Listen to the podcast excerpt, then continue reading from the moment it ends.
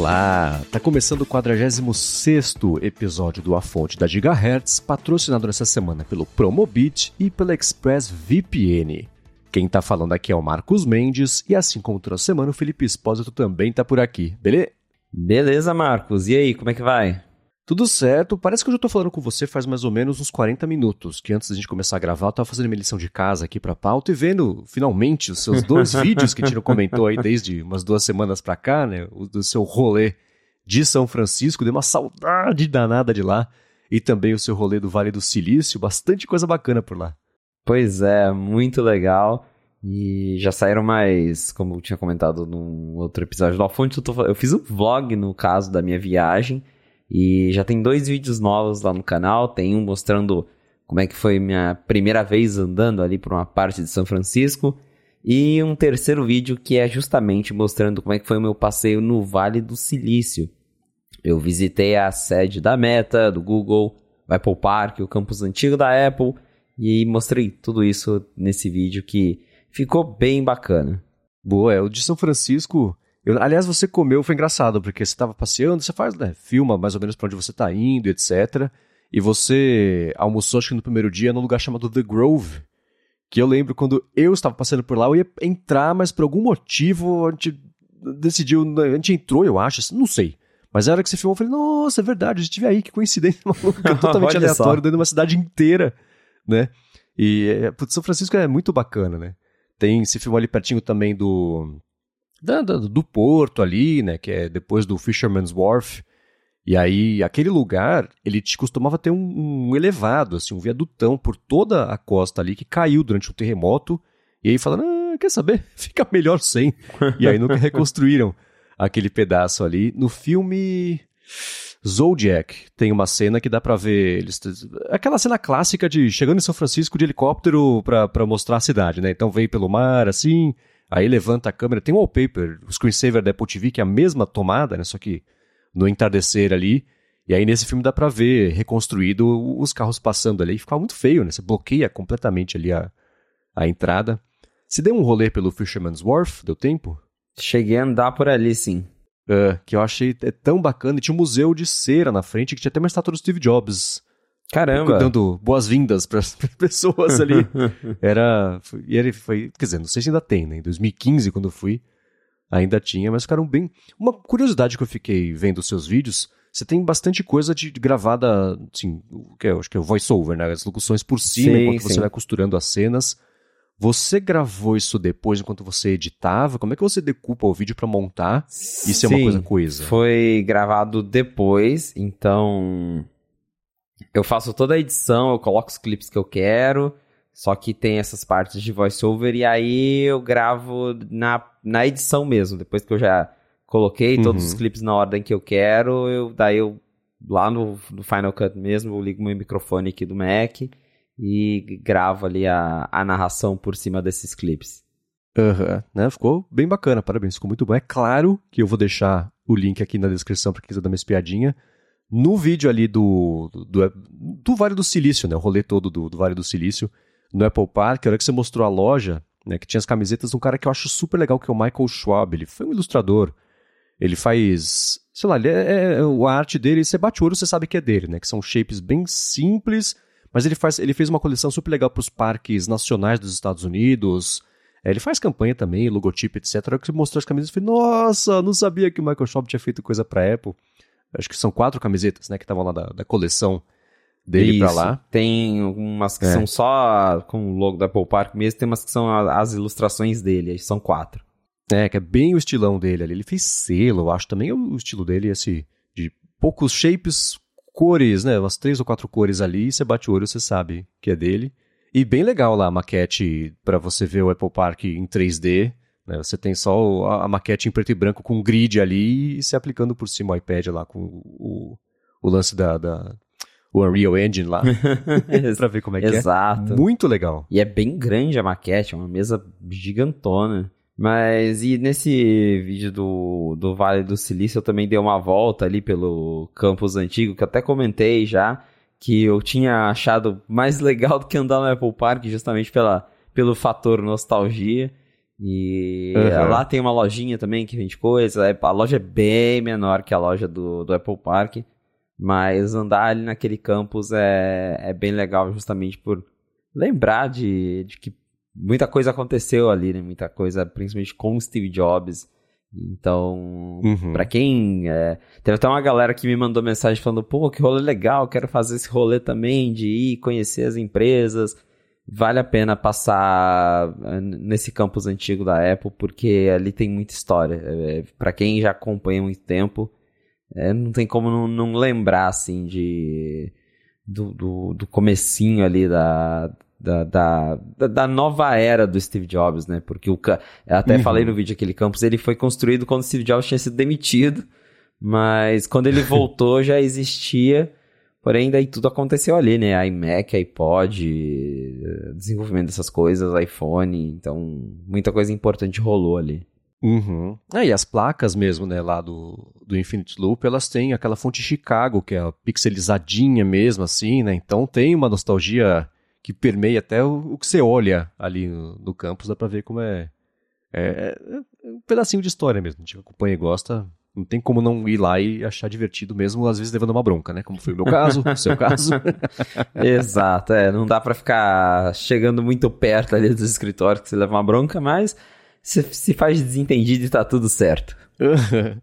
Uma dúvida que eu fiquei no campus do Google, que você colocou o vídeo lá que tinha os, os, os androidezinhos ali num, sei lá, num canteiro, né, num lugar ali. Eles ainda eles não têm mais aquele jardim mesmo, com as estátuas das versões todas, para o pessoal tirar foto, etc. Eles tiraram aquilo lá? É, tá fechado porque eles estão reformando o campus, na ah, real. E aí essa parte, tá. ela tá toda cercada.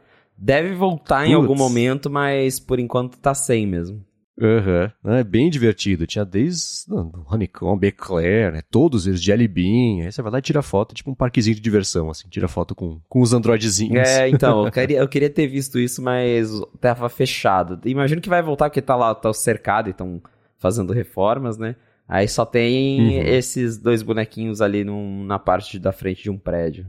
Aham, uhum. já é um começo. É, dá, dá, dá pra fazer uma foto. é, pois é. Muito bem, então como eu disse, está na descrição aqui o link, os links para os vídeos e aquela, né, compartilha, dá like, sininho, se inscreve e parabéns por ter feito. Vem mais por aí ou por enquanto é isso? Não, tem mais coisas ainda para postar. Ó, oh, aí sim, legal, boa, parabéns. E vamos lá agora o momento já é tradicional, né? Falar sobre Ted Lasso, o último episódio, quer dizer, o mais recente até a gravação aqui, que é We'll Never Have Paris. Eu perdi a conta. É o sexto episódio? Sétimo episódio? É, é eu também já perdi a conta. Temporada atual? É, eu vou tentar ganhar tempo aqui e ver rapidinho enquanto eu falo. Esse episódio ele é o oitavo episódio já. Caramba. Nossa. O que quer dizer que tem mais quatro só até o final da série. Poxa, tá, tá acabando. acabando. Que pena. este episódio, curiosamente, eu tava vendo no IMDB, é o com a pior nota da história da série. O que é, é doido como o anterior tinha sido um dos. Quer dizer, para mim, né, um dos melhores. Esse eu não achei tão ruim quanto o pessoal achou, mas foi, eu acho que esse me pareceu a primeira vítima de, do, da, da, da série ter os episódios mais compridos, todos com uma hora, às vezes talvez não precisando. Esse podia ter, né, cabia ali em 45 minutos, 35, mas ainda assim não é um episódio ruim. Ele só para mim não ficou no nível de todos os outros ali. É, é, também não achei ele ruim, mas tem uns momentos um pouquinho arrastados, porém ainda assim tem partes curiosas, tem umas partes divertidas, tem umas discussões ali, né, que, que vaza um vídeo da Kaylee, tem desdobramentos do relacionamento da e da Jack que a gente já tinha discutido que imaginando a possibilidade que não ia durar muito e pelo jeito uhum. acabou mesmo, foi só uma, uma coisa rápida. E tem também é, a Killy ali tendo uma conversa com o Jamie depois de muito tempo, justamente por causa dessa história de vídeo vazado. Cadê, cadê, a, cadê uhum. a privacidade do iCloud aí nesse, nesse momento, né? Eu só fiquei pensando nisso. Olha, vazamento, onde estavam esses vídeos. uhum. Mas é, teve, teve essa discussão aí. Mas no geral foi um episódio mais, mais enrolado mesmo.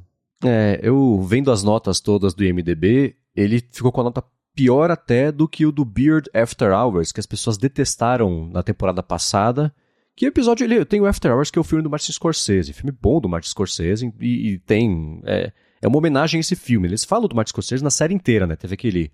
É, o encontro dos jogadores no bar lá da, da May, e aí todo mundo opina sobre o melhor filme do Martin Scorsese, e ela também entra no assunto, né? Fala, etc. Então tem isso aí. De qualquer forma, é, ficou com, com essa nota ruim. Eu achei interessante como eles colocaram logo no começo, por duas cenas, um paralelo entre as pessoas com intimidade de verdade e o Nathan querendo forçar a intimidade ou situações como ele tinha de, de conforto lá com.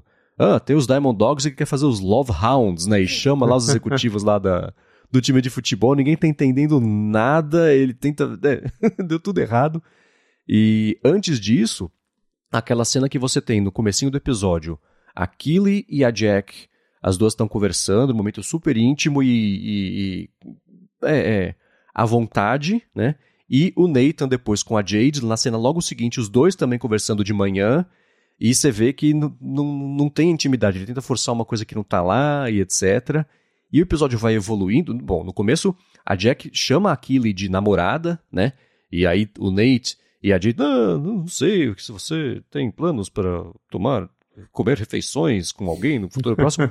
e o episódio vai evoluindo, as coisas acontecem. Você vê no final do episódio a, a, a Killy e a Jack totalmente desconectadas, né? Uma em cada canto, da, da, da, da, uma tá na sala, outra na cozinha, e você tem justamente o Nathan e a Jade com um pouco mais de intimidade, eles estão conversando bem, se chamam de namorados e namorada, então é, é, um, um, relacionamento é, se aprofunda ao longo do episódio e termina onde o outro profundo estava no começo do episódio e esse foi ruindo ao longo ali. Eu achei um paralelo bacana. E de intimidade também o lance do Ted com a Michelle, a ex-mulher, que. Enfim, você vê que eles ainda têm as piadinhas no começo, né? E fica só, só lá o Dr. Jacob, Jacob só olhando eles fazerem piada. No final eles têm um momentinho bacana também. Então, é, não, é, não, sei lá, né? A série nos surpreendeu de um jeito inteligente ao longo de três temporadas. Se ela for acabar com ou o Ted voltando a ficar com a, a ex-esposa, com o Jamie e a Killy de novo também, você fala, poxa, ah, tá. É, é tipo, deu toda essa volta pra isso, né? uhum, é, né? Então, mas ela é assim, eles, eles já falaram sobre os personagens, cada um ter o seu arco e a sua evolução. O Jamie, né, está super evoluído na comparação com como ele era no começo, aquela coisa super egocêntrica, etc. Aqui ele já tinha dado a dica de que tinha percebido isso, conversando com aquela amiga dela que depois foi trabalhar na empresa de PR dela. Não, o Jamie. Ah, ele era babaca, mas ele até que tá melhor agora, não sei o quê. Tiveram essa cena compartilhada aí, né? É, uma outra cena com paralelos que eu achei curiosa foi a do, do, do, Roy perguntando para Killy para quem que era o vídeo, né? Você vendo ali um ciúme, ele na hora percebendo que tinha feito bobagem, e o Ted conversando com o Henry, que é o filho dele, perguntando também, ah, o, Doc, o Jake lê para você historinhas, aí o filho tá dormindo, né? E aí ele também percebe que foi um ciúme besta que ele teve ali e se julga na hora, percebe que foi bobagem. Então foi mais um paralelo entre personagens em cenas diferentes sentindo, reagindo e, e, tentando aprender ali do mesmo jeito com alguma coisa. Essas coisinhas que eu acho legal de, de, de ver quando o episódio é bem montado, né? Então é, é para quem quiser reassistir, vale, e vale ver com um, um pouquinho desse olhar aí, mas talvez pulando a cena do vestiário que levou, parece, meia hora. Aí é o momento malhação do episódio, né? Todo mundo discutindo e descobrindo ao mesmo tempo sobre alguma coisa culminando na cena do, do, do Colin com Isaac e agora é mais uma pessoa que sabe, que sabe não, né? Que sabe o segredo do Colin, né? É, ainda tem isso para ter um desdobramento que a gente tem visto, né? Um descobre aqui, um descobre ali, mas ainda não teve um momento em que isso foi abordado mesmo, né? De, Sim. Então, é, ainda tem esse plot para acontecer, mas quatro episódios, né? Tá, tá chegando no fim. Exato, é. Então dá pra ver por que, que essas coisas estão andando e acelerando. Tô muito, o que eu tô mais curioso é para saber se o Nathan vai ter desistido de ser malvado, agora que ele achou uma pessoa pra vida dele e. Né, é, é uma história não é um clichê porque acontece, né, não é forçado porque acontece com as pessoas de verdade, né? Você encontra alguém na sua vida e você fala, poxa, eu posso ser uma pessoa melhor, né? Se esforça para ser melhor por conta disso, então, ok, super crível, não sei, mas tá aí. Episódio Will Never Have Paris, que é uma homenagem ao Will Always Have Paris, né, do, do Casablanca, lá do... É uma frase dita no, finalzinho lá, que os personagens... Que é? O Humphrey Bogart e a... Esqueci o nome da atriz. Enfim, né? Vale ver Casablanca, pra quem não viu, filmaço. Então tá aí, Ted Lasso. Agora, uma coisa também que rolou de Ted Lasso é, nas últimas semanas, na verdade, foi que saiu aquela matéria no Omelete que você tinha dado o spoiler já que sairia do passeio de um dia que vocês fizeram lá em Richmond. Agora, é, você tinha comentado sobre uma outra coisa, mas saiu a matéria mesmo, que eu vou deixar aqui na descrição do episódio para quem quiser dar uma espiadinha e ver, enfim, as fotos e as impressões dessa vez aqui na, na voz da Mariana Canizares, que eu errei o sobrenome dela da última vez, me desculpe. Então tá, eu vou deixar também na descrição. Ficou bem bacana a matéria. Sim, nossa amiga Mariana, que escreve lá pro Omelete, ela fez uma matéria contando como é que foi a experiência né, dela, da gente, lá quando nós fomos para Richmond, em novembro do ano passado. Então, a gente visitou lá o bar, Ted Lasso, todas as redondezas, o cenário que aparece na série. É muito legal, embora lá mesmo não tenha tanta coisa assim de, de, de com, o nome da série, né? Porque não, não, é, não, é, não é um parque, é realmente um lugar lá, uma locação que. É, não é a Disney é, do Ted Lasso. Exato, não é a Disney do Ted Lasso. É só uma, um bairro mesmo que a Apple fecha lá as ruas, faz a gravação e depois vai embora e a vida retoma ao normal. E foi muito engraçado justamente porque quando a gente foi lá, faziam duas semanas que tinham terminado de gravar essa última temporada. Então, o pessoal lá que trabalha em volta tinha ainda algumas memórias do que aconteceu, contaram umas coisas pra gente. Mas foi um passeio muito legal, porque eu não consigo mais ver a série sem pensar, caramba, eu tava ali, caramba, eu passei naquele lugar. Então, é muito legal. Pô, e esse episódio em especial teve bastante coisa, né? Na pracinha ali na frente, era que tá tocando a música. Nossa, sim. E, enfim, dentro do bar também, né? E ele sentadinho no, no, no banco ali, etc. Então, esse deve ter dado uma boa saudade desse rolê. Né? Com certeza. Qualquer hora eu vou ter que voltar lá. e para finalizar mesmo o papo do Ted Lasso, uma coisa que eu vi no fim de semana foi um vídeo do, como é que chama? O Phil Dunster, que é o Jamie, né? Ele fazendo um guia por Richmond, foi para aquela Time Out, que eu não sei, uma, uma, publicação aí de, de turismo. E que eu queria. Ele tem aquele sotaque na série super pesado, que é Cockney, né? Que é um sotaque que é associado a, a pessoas sem recursos, né, basicamente. E aquilo e tem um pouquinho também desse sotaque que é de propósito, né? E eu queria ver ele falando o inglês britânico menos forçado. Achei essa entrevista dele, ele passeando por lá. E ele passa num momento por um, por um segmento. É, na série, lembra que eu até perguntei para você que eles estão entrando num bueiro no comecinho da, dessa temporada. E aí eu perguntei sobre ah, se pare... como é que era lá, a movimentação, que parecia ser de manhã, etc. Ele passa por lá e não tem bueiro naquele lugar. Ele fala, tá vendo só? A mágica do cinema? Colocaram um bueiro, a gente entrando aqui, mas não tem bueiro. Eu falei, olha só. Essa eu não tinha percebido. Caramba, é, eu, também, eu também não fiquei olhando para baixo para ver se tinha bueiro quando eu tava lá. Não, não imaginava que ia ter é, né? cena em bueiro. Mas curioso isso mesmo. Porém, o, tirando o bueiro, o resto lá existe mesmo. É um lugar bem bonito. Uhum. Tirei muitas fotos lá. É, é super bacana. Boa. Agora, uma coisa que pintou lá no Night 5 Mac nessa semana a respeito do Apple TV Plus, foi uma matéria sua que me deixou bem preocupado, é que Severance tá com alguns problemas de bastidores, o que pode indicar essa demora para ter qualquer movimentação sobre a nova temporada, né? Exato. Na verdade, Hollywood toda tá passando por um momento, porque tá rolando uma greve dos, dos escritores de, de séries, então não é só coisa da Apple que tá sendo afetada, mas Severance, pelo que saiu numa reportagem da se não me engano, foi da TV Line. Falaram aí, ouviram de fontes que os showrunners da série estão brigados. Parece que eles terminaram já a primeira temporada, entre aspas, aí, se odiando. E isso estaria atrasando o desenvolvimento da série. E parece que também está com problema de roteiro, é, orçamento dos episódios. O Ben Stiller, que é o diretor de Severance, depois ele respondeu a reportagem e falou: não, a, é, a, série ela tem um ritmo de produção lento mesmo, porque a gente quer que seja tudo perfeito. Tá no prazo, mas o prazo não existe, mas tem um prazo, tá no prazo, tá tudo certo. então ele tentou desconversar ali, mas, segundo essa reportagem, Severance tá. tá, tá com um backstage drama que eles colocaram ali na matéria. Eu também fiquei preocupado porque Severance é uma. A, a gente comentou aqui sobre. Primeiro, a primeira temporada é muito boa, embora concorreu Sim. prêmios, não chegou a ganhar alguns, mas ainda assim disputou prêmios importantíssimos. Muita gente gostou, a crítica gostou.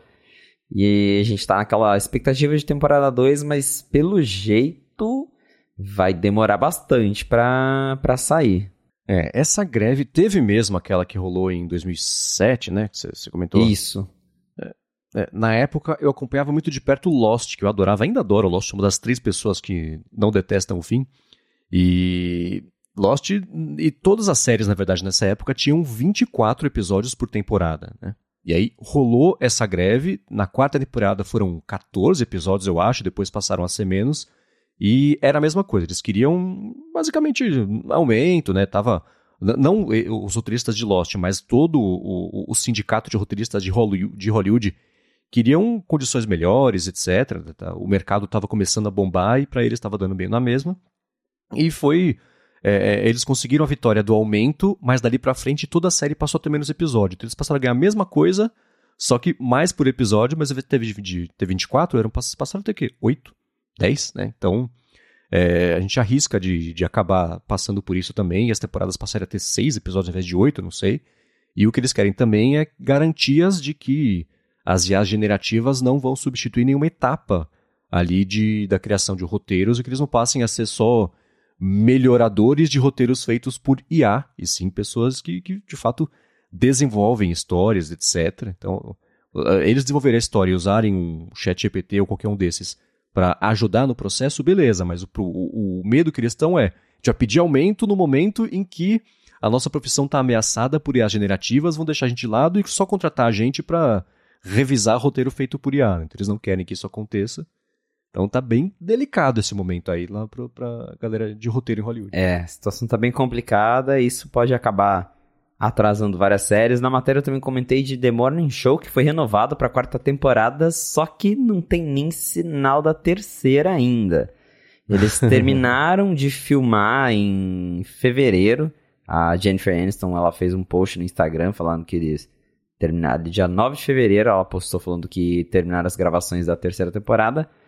Mas provavelmente só no final do ano que isso vai chegar no Apple TV Plus quarta temporada, então, nem se fala. É, The Morning Show é uma série que desde o começo sofreu atrasos, né? Porque a segunda temporada ela foi afetada pelo Covid, aí ela atrasou, porque The Morning Show era de 2019, aí em 2020 eles não conseguiram gravar, ficou para 2021. E agora, essa terceira temporada também, demorando um monte, mais dois anos aí, é, de, dois anos de intervalo entre as temporadas é um baita período, né, para esperar por episódio novo de uma série. É, né? E The Morning Show, não sei se é porque eu não não foi para mim quando eu assisti, mas a minha impressão é que a Apple dá uma forçada para tentar falar que essa série é um grande sucesso quando na verdade ela não é, não sei. Foi uma das maiores apostas do lançamento, né, porque era basicamente The Morning Show, For All Mankind e See, que eram as, os três séries gigantes que eles estavam tentando fazer bombar, e ela sei lá, se é favorito do Tim Cook, ele não quer largar o osso, mas. Eu não sei, não sei. Parece artificial esse hype em cima de um, não sei que retorno que eles estão tendo com essa série. É, talvez seja também pelos artistas, né? The Morning Show é uma série que tem artistas Sim. de nome grandíssimos, né? Jennifer Aniston. Então, é, talvez seja um dos motivos que eles tentam forçar. E todo o elenco, em geral, é um elenco bem conhecido, um elenco premiado. Uhum. Então, Pode ser. O Billy Crudup ganhou um M por causa dessa série. Né? Exato. Né? Então, é, eles tentam forçar mesmo. Eu assisto, é, eu gostei muito da primeira temporada. A segunda eu já fiquei meio. Hum, vamos ver agora essa terceira e, né, pelo jeito, se os, os escritores da série também não pararem, se vai ter uma quarta mesmo. é, pois é. Muito bem, vamos trazer aqui os follow-ups, começar com os follow-ups sobre a última semana, ou as últimas semanas que tem follow-up do follow-up também. Mas antes disso, eu vou dar as boas-vindas aqui ao Promobit, que é o novo patrocinador da Gigahertz e do Afonte, e quer falar com você que está atrás de produtos da Apple ou acessórios também com desconto. O Promobit é uma plataforma que conta com mais de 3 milhões de pessoas cadastradas e o legal deles é que são essas próprias pessoas que procuram e publicam por lá as promoções que vão achando aí web afora. Um diferencial enorme do Promobit é que as pessoas que cadastram os descontos são verificadas e as mais de 700 novas ofertas que pintam por lá todos os dias são de lojas também que aparecem por lá porque são seguras e confiáveis. Antes de começar a gravar aqui o episódio do Minha Espiadinha por lá e achei iPhone 14, por exemplo, com quase 3 mil reais de desconto, tinha Apple Watch, Apple TV também, tinha AirPods, até uma listagem que ensinava a aproveitar seis meses de graça do Apple Music também, dependendo da sua operadora. E da parte de acessórios tinha também capa protetora de Apple Watch, tinha capinha de iPhone, pulseira, cabo também, carregador e tudo mais.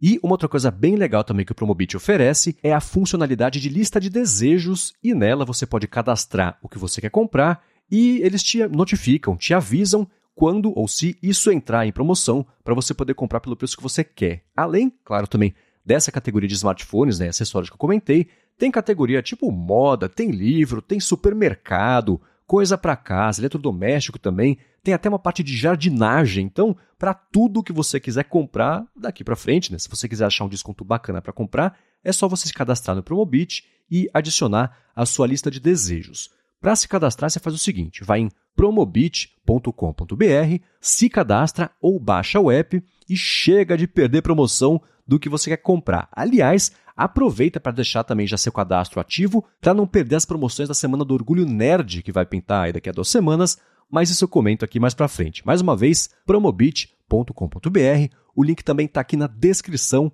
do episódio. Se está em promoção, está no Promobit. Muito obrigado ao Promobit por ter se tornado aqui o novo patrocinador do A Fonte e pelo apoio a toda a Gigahertz. Valeu, Promobit! Vamos lá, follow-ups em relação ao último episódio. A gente comentou sobre os diferentes usos e números, etc., de um relatório europeu da Apple, né, a galera que usa a App Store. E o Rodrigo Guimarães atentou para um ponto importante. A gente falou sobre ah, o último app que eu instalei aqui no Apple Watch foi o aplicativo tal, etc. Mas nesse caso, pelo menos para mim, não sei como é que tinha sido para você, eu tinha baixado para iPhone e instalado por meio da, dessa instalação do iPhone lá na configuração do Apple Watch para jogar no Apple Watch também. Ele lembrou que nesse caso, isso não deve contar como um download feito pela WatchOS App Store, né? então os downloads mesmo ali para o relógio são os que são feitos na App Store do relógio quando você baixa, vai lá na, na loja direto no relógio, não do iPhone estendido para lá. Ele falou que dito isso, ele acredita que usou uma vez só a App Store do Apple Watch quando lançou e só. Ele falou que na Apple TV também não é muito comum ficar navegando, você instala ali uma vez os aplicativos de streaming e acabou. É bem isso mesmo. Eu também a App Store no relógio. Assim, volto no que eu disse. Baixo, aplicativo do Apple Watch eu já quase não baixo. Tem três assim que eu instalei e foi tudo pelo iPhone. Deve ter um que quando lançou a App Store direto no Apple Watch que eu fui lá, falei, ah, deixa eu testar aqui. Ah, ok, legal. Nunca mais baixei nada, até porque é super imprático baixar um aplicativo nessa telinha minúscula, navegar e digitar ali naquele tecladinho, hum, ou usar Siri, né? Não rola. então, aí soma isso com a baixa disponibilidade de apps, então piorou. E o Apple TV realmente é o que a gente já tinha comentado, que você configura ela, baixa lá Netflix, YouTube, HBO, apps de streaming e também é isso, você não vai ficar todo dia abrindo a App Store para ver se tem uma coisa nova, porque galera compra Apple TV para ver streaming, né? Dificilmente alguém vai comprar para ficar jogando Apple Arcade na TV. Uhum. É, eu lembro que eu, eu, fiz um levantamento faz um tempo, eu procurei pelos aplicativos mais baixados da App Store, que tem o um ranking lá na própria App Store da, do, de tvOS. Os primeiros 80 eram apps de streaming, depois tinha um outro jogo, uma coisa assim, né?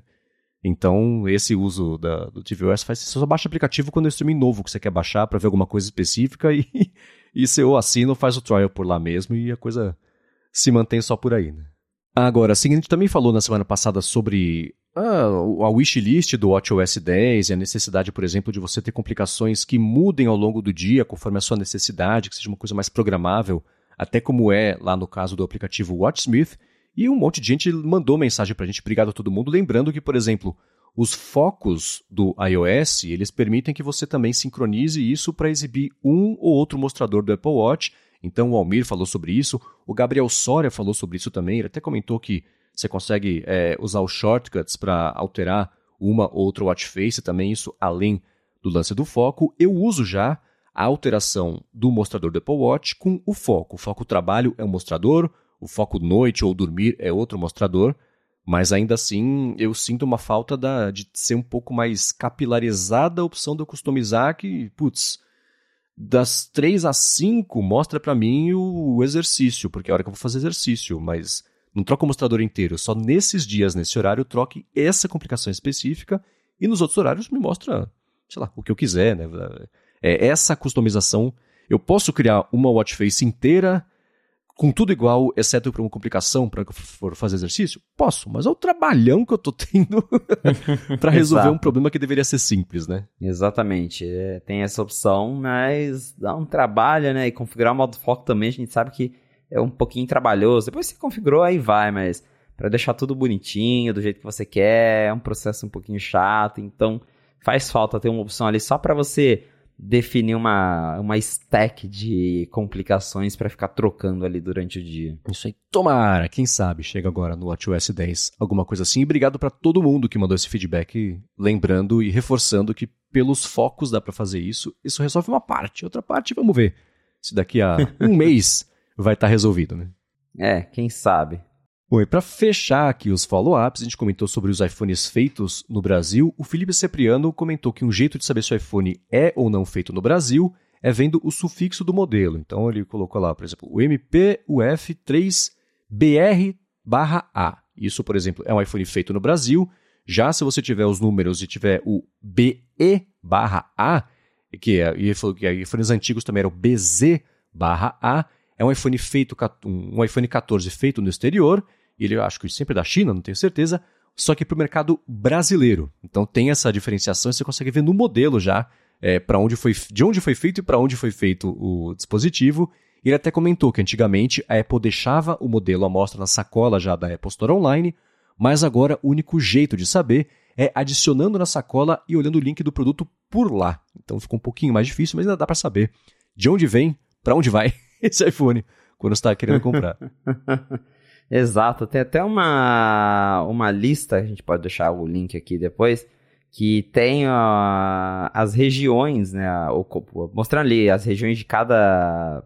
que a Apple usa nesse número de modelo, então, por esse código ali, número de modelo, você consegue saber de que país que o produto veio, ou para que país ele foi destinado, então, né, tem isso do, do BR ser fabricado no Brasil, o BZ antigamente agora virou BE, mas são modelos feitos na China, mas enviados para o Brasil. Então, cada país tem a sua, a sua sigla aí no, no final para a Apple identificar de onde é que veio aquele iPhone e para onde é que ele vai ser enviado.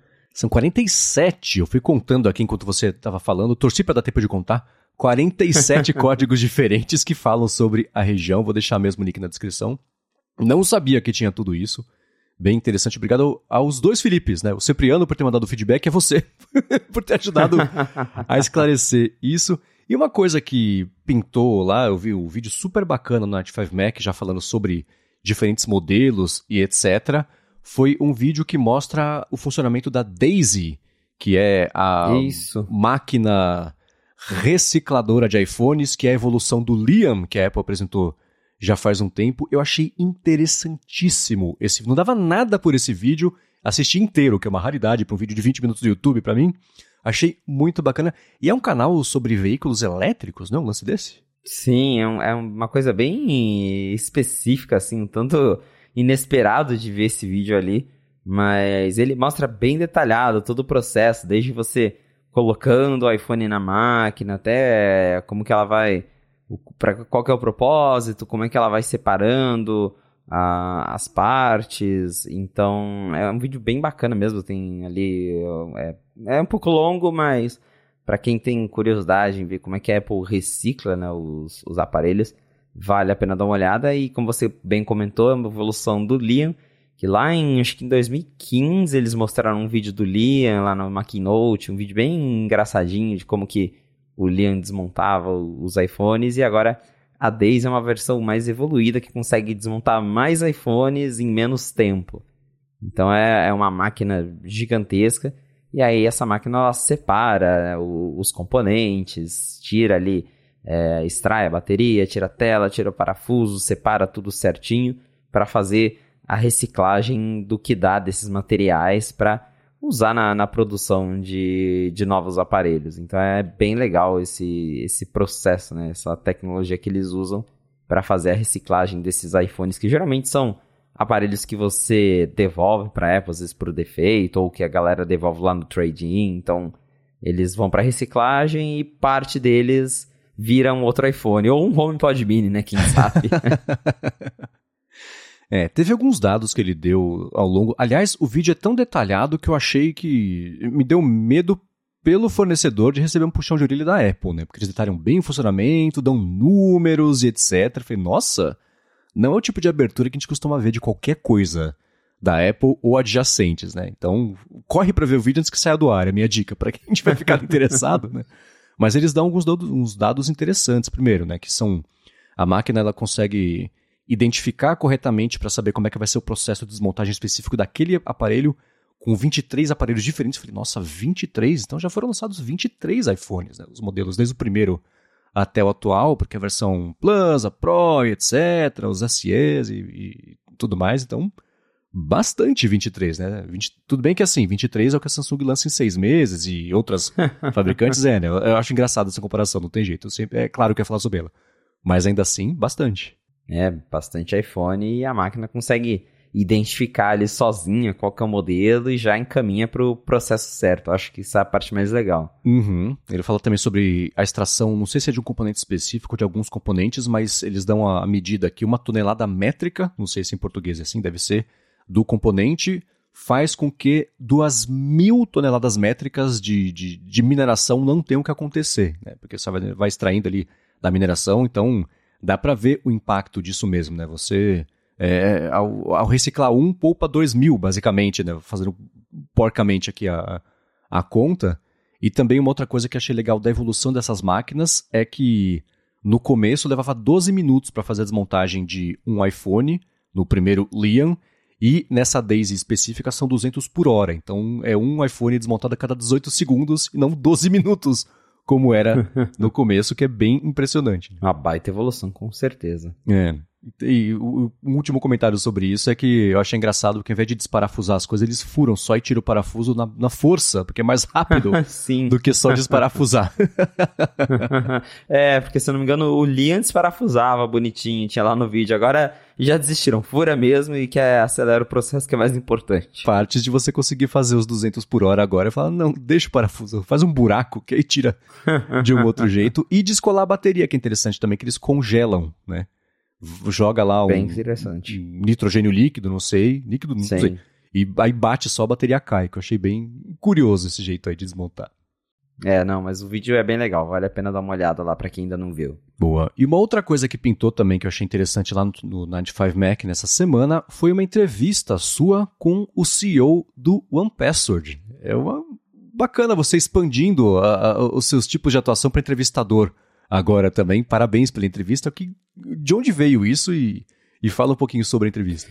Então, né, o, essa, nessa semana que passou agora é, foi celebrado o Dia Mundial da Senha. Para quem não sabe, existe um Dia Mundial da Senha, que é um dia que, que ninguém sabe qual é. justamente... É. Exatamente, ninguém sabe qual é. Ele é celebrado sempre na primeira quinta-feira de maio. E é um dia que criaram para conscientizar as pessoas sobre a importância de você definir uma senha, uma senha segura, proteger suas contas de internet. E aí, por conta disso, a gente conseguiu. Né? Eu bati um papo com o CEO do OnePassword que tá no Brasil. Ele veio pro Web Summit lá no Rio de Janeiro. Eu ia participar do evento, mas enfim, aconteceram umas coisas, não deu certo para eu ir. Porém, consegui conversar com ele por videochamada. Ele foi super bacana, conversou com né, conversou comigo ali para contar um pouco como é que foi, como é que tem sido desenvolver, trabalhar com o Password em todos esses anos, porque o One Password surgiu em 2006, ele já é bem antigo, já existe faz tempo, e hoje está disponível em várias plataformas, tem as da Apple, macOS e iOS, mas também está disponível no Windows, Android, Linux, e é, eu acho que é um dos, se não o gerenciador de senha mais conhecido do mundo hoje. E eu perguntei pro, pro CEO, que é o Jeff Shiner, como é que foi esse. Como é que tem sido né? é, fazer, quais foram os desafios de, de fazer One Password. E eu até perguntei para ele, por exemplo, como que como que eles conseguem criar, fazer um aplicativo que seja fácil de ser usado para convencer as pessoas de que é fácil usar gerenciador de senha. Porque muita gente deixa de usar One Password ou qualquer outra alternativa porque pensar, ah, não, né? Mexer com. Tem que baixar, tem que configurar, é complicado. E a pessoa acaba desistindo de ter isso justamente por achar que é complicado. E aí ele falou que realmente um dos maiores desafios é tornar o, One Password intuitivo o suficiente para a pessoa baixar e se sentir familiarizada e confiar neles para colocar ali as senhas, não só senhas, mas você pode criar notas seguras, guardar documento, proteger isso. Então, para ele, ele até disse ali que né, se o aplicativo for muito complicado, as pessoas abandonam. Então, a, a parte de criar ali uma interface intuitiva para pessoa é, não só armazenar a senha, mas entender a importância de ter uma senha forte, uma senha segura, que são coisas que o aplicativo vai mostrando para você. Tudo isso é, é o que eles tentam fazer. Mas o principal mesmo foi uma que eu perguntei para eles sobre os passkeys, que é a, a Apple apresentou, não, não é só a Apple, mas é, o Passkey é uma, um substituto da senha que não é senha, que foi criado ali por uma aliança entre várias empresas, incluindo a Apple, Google, Microsoft. O OnePassword se juntou a essa aliança, então o OnePassword está trabalhando com todas essas empresas para esse futuro sem senha. E aí eu perguntei sobre o suporte ao pesquisa no OnePassword, porque ainda não está disponível para os usuários, o CEO disse que vem aí muito em breve, provavelmente no verão do hemisfério norte. Então, junho, julho deve já chegar aí para a galera disponível. E ele falou né, que a, o, o Passkey ele tem um, um papel muito importante em justamente em tornar mais fácil essa ideia de você se proteger na internet, porque daí você elimina essa parte da pessoa ter que pensar numa senha complicada porque não tem senha. A senha é a tua biometria, é, o Touch ID, o Face ID, no caso de quem usa a Apple, você não está nem criando uma senha, né? Na verdade, o teu aparelho ele cria uma chave única, armazena essa chave, e aí toda vez que você precisar acessar essa chave, ele né, usa teu Face ID, teu Touch ID, para ver se é você mesmo, e aí libera essa chave. Mas você não precisa mais criar, um, inventar uma palavra e salvar isso em algum lugar porque isso já fica é tudo mais automatizado e, claro, mais seguro, porque uma chave gerada por computador com um monte de, sei lá, caracteres que fica lá criptografada é bem mais segura do que uma senha que pode ser adivinhada. E aí eu até perguntei também como é que fica o, o papel do One Password no mundo sem senhas. E ele disse que como o passkey precisa ser armazenado em algum lugar, o One Password continua sendo uma opção, e ele falou também do papel de educar os usuários sobre como o Passkey funciona, porque é, ele citou, por exemplo, que algumas pessoas podem falar, ah, mas não tem mais senha? Que negócio que é esse, né? Como é que é seguro isso? E aí ele explicou, né, que o, a ideia do aplicativo é justamente mostrar para a pessoa entender que como que essa tecnologia ela tá armazenando alguma coisa ali e, de explicar mesmo para o usuário é, como é que todo esse processo funciona, como hoje ele, o One Password tem lá uma área para te mostrar as senhas que você tem, ele dá uma visão geral de tipo, oh, essa senha aqui não é tão segura. É, então, ele reforçou esse papel que o aplicativo tem de educar mesmo as pessoas sobre, sobre a, importância das senhas e como que isso funciona e vai ser é, a mesma coisa com o Passkeys. Aí eu perguntei também sobre proteger dados dos usuários, porque a gente teve no ano passado o LastPass, que foi alvo de um ataque, que a, invadiram o computador de um funcionário, aí acessaram uma chave que deu acesso a dados dos usuários. Eu perguntei isso pro, pro Jeff, para ver o que, que ele falava sobre o que o OnePassword está fazendo para evitar esse tipo de situação. E aí ele falou: olha, se alguém falar que não está vulnerável a brecha de segurança, tá mentindo. Uhum. Mas que lá no OnePassword eles estão sempre trabalhando para evitar que essas brechas é, que essas brechas levem a, a, ao acesso aos dados dos usuários. O que eles dizem que eles sempre se perguntam o que, eles podem fazer para é, não ter um impacto, é, para não causar um impacto nos usuários quando esse tipo de brecha acontece. Né? O que, que eles podem fazer para solucionar o problema o mais rápido possível. E aí ele citou, por exemplo, que o OnePassword ele tem a, a chave secreta, que quando você cria um cofre lá, você tem uma chave que o usuário que tem que guardar essa chave, essa chave não fica com OnePassword, então mesmo que alguém entre lá, acesse, invada a sua conta, se essa pessoa não tem sua chave, ela não consegue acessar o teu cofre. Então já é uma camada mais de segurança para evitar que se rolar um ataque desses lá nos servidores do OnePassword, ninguém vai ter acesso às senhas dos usuários. Então a entrevista completa tá lá no 95Mac para quem quiser ler, mas tem umas colocações bem legais aí sobre é, justamente essa ideia de como é que vai ser o futuro das senhas, né? E, o OnePassword, por ser um dos gerenciadores mais populares do momento, tem um papel bem importante aí nessa história. Sem dúvida. Eles têm também, eles estão numa situação que é difícil, né? Porque é, eles reinaram meio sozinhos por algum tempo, quando não existiam funcionalidades nativas de administração segura de senhas, que o sistema não empurrava é, é, eu vou falar empurrava do jeito positivo, né, para todo mundo, é, esse jeito de colocar uma senha para cada sistema, para cada aplicativo, para cada serviço, plataforma e etc. Quando o iOS, principalmente, que é o, eu estou mais acostumado a mexer, passou a ter isso nativamente, eu passei a usar muito menos o OnePassword. Aí depois até chegou a integração de quando você vai colocar a senha de um, de um site, ele falou, ah, tá, você quer do iCloud ou você quer do OnePassword? Que eu estou vendo os dois que você tem aqui, né? Então, é, é, começou a integrar, isso foi uma coisa bacana. Mas agora que a gente vai passar a viver num mundo pós-senha, basicamente, que as passkeys vão tornar mais transparente isso e a gente vai expandir para usar o, o, Face ID para desbloquear o iPhone, para desbloquear tudo também, inclusive fazer login, etc. Eles têm que complementar, primeiro, adotar isso. Não sei qual vai ser a adoção é, das pessoas com isso, se o sistema já vai tornar isso de um jeito. Vai ser muito mais simples configurar direto para o sistema, como tem que ser, né, porque mais gente vai poder usar e etc. Mas o que eles podem fazer é isso, é se eles tentar se manter relevantes em outras coisas como ó, armazena lá cartão de crédito, passaporte, os seus documentos de empresa, coisa, nota fiscal, sei lá, eles têm um monte de outras funcionalidades complementares à da senha, já prevendo que esse lance da senha poderia virar um mercado meio comoditizado e não só um, um grande diferencial deles, mas é curioso eles terem que correr atrás de dar suporte a uma coisa que vai substituí-los no fim das contas, né? Então, não invejo quem tá ali né, tendo que tomar as decisões e ver como é que eles vão crescer ou se manter relevantes nesse futuro.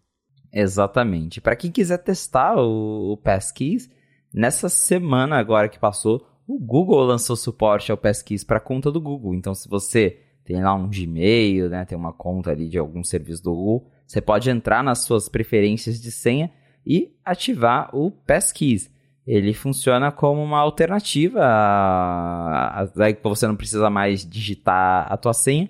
E o que eu fiz justamente foi, eu ativei o Passkeys e desativei totalmente a autenticação por SMS, por exemplo, que a gente sabe que não é tão segura, porque se alguém tem acesso ao teu número, essa pessoa consegue entrar, acessar a sua conta. Então agora, para acessar minha conta do Google, eu deixei só o passkeys mesmo e o código que fica ali no meu One Password, que é o dois fatores por, por código, mas eu já tirei o SMS e agora quando eu vou logar na minha conta do Google, ele só pede o Touch ID ou o Face ID e eu já entro automaticamente sem ter que digitar código, sem precisar de nenhum outro tipo de verificação. Então, para quem, né, como eu falei, quer ver como que funciona na prática, o Google agora que é uma gigante tá já usando e eu já tô esperando a Apple colocar no, no Apple ID, né? Porque eles foram os primeiros que anunciaram suporte ao Passkeys e até agora mesmo ah, o Safari suporta tudo, mas da Apple mesmo ainda não tem nada usando. Vamos ver na WWDC, né? É. Agora, bom, parabéns pela entrevista, ficou bem bacana. E, puxa, o Unpastord, é, eu gosto muito do Unpastord, né? Ele, é, é curioso eles estarem nessa, nesse risco de semi-extinção, porque é uma empresa bacana que sempre fez tudo direitinho, mas o mercado está mudando e é uma coisa que foge um pouco ali da, do controle deles. Uma outra coisa que esbarra também o mercado está mudando e está longe do controle é uma matéria muito interessante, super extensa que pintou no 95 Mac, o trabalho investigativo muito legal do Chance Miller, a respeito da Bridge, que é, por um tempo foi bem popular de fazer acessórios, especialmente é, é teclado para iPad e Mac também, né? Os teclados não de nativos, né? E físico mesmo que eu digo. E já eu tinha esquecido da existência deles. Eu lembrava, é, lendo essa matéria, eu não lembrava que a Bridge existia. Depois eu fui lembrando que o pessoal comentava muito em podcast lá no começo de iPad, etc. Que Bridge era o, o, a principal empresa fabricante aí de, de teclado e acessório desse tipo, mas deu uma sumida e tem motivo para ter dado essa sumida, né? E o Chance Miller explicou o que rolou. Achei que a gente podia repercutir um pouquinho aqui, não só essa matéria, mas esse mercado e, e como é, é, é triste ver uma empresa que investiu tanto e que tinha bons produtos por uma série de problemas, alguns de mercado, alguns bem grandes internos também, acabou é, implodindo desse jeito, né? Exato. Então a Bridge é uma marca bem popular de, de acessórios. E ela deu essa sumida, agora a gente sabe o porquê. Teve escândalo interno, tem problema com CEO, má administração.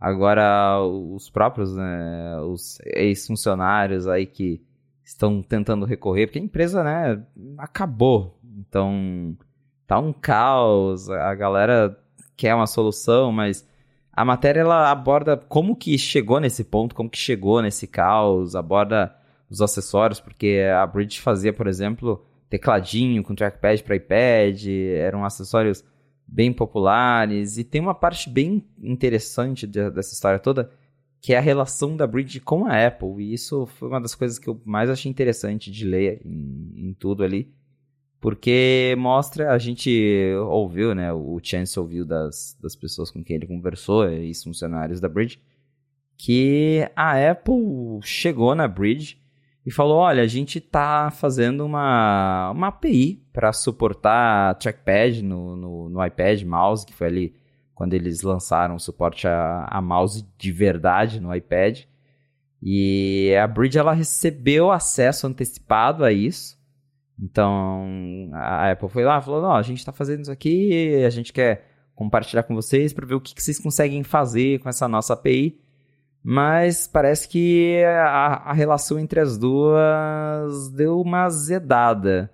Porque é primeiro que parece que a Bridge não, não conseguiu é, trabalhar muito bem com, com essa API, e a Apple ficava pressionando eles, e ao mesmo tempo em que a Apple oferecia a API, ela não dava acesso a tudo. Então, ficou ali uma relação meio complicada. Aí um dia a Apple simplesmente falou: "Não, deixa para lá isso aí". Encerrou a parceria deles.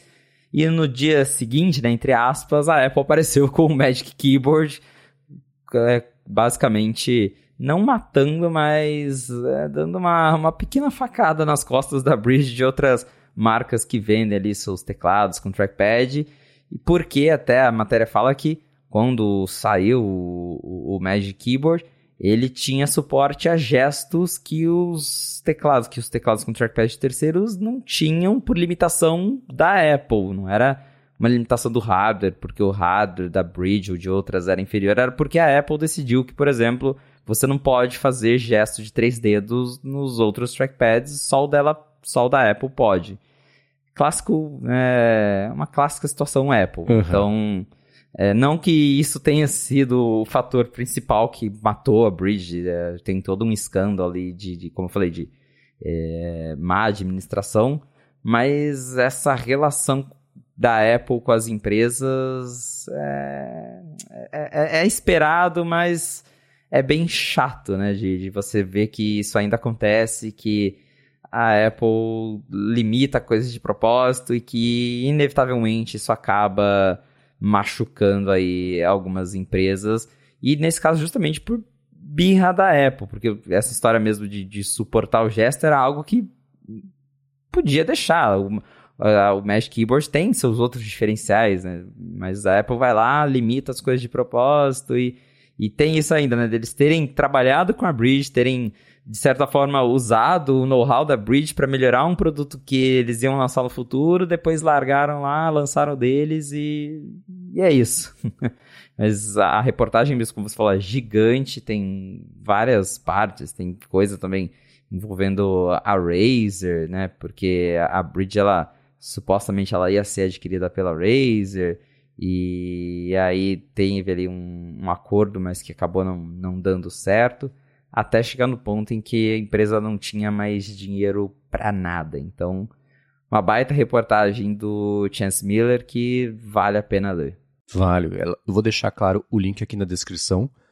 A relação da Apple com um fabricante de acessórios sempre foi muito estranha. É, ela não fazia, ela só fazia alguns acessórios, sempre foi muito limitado.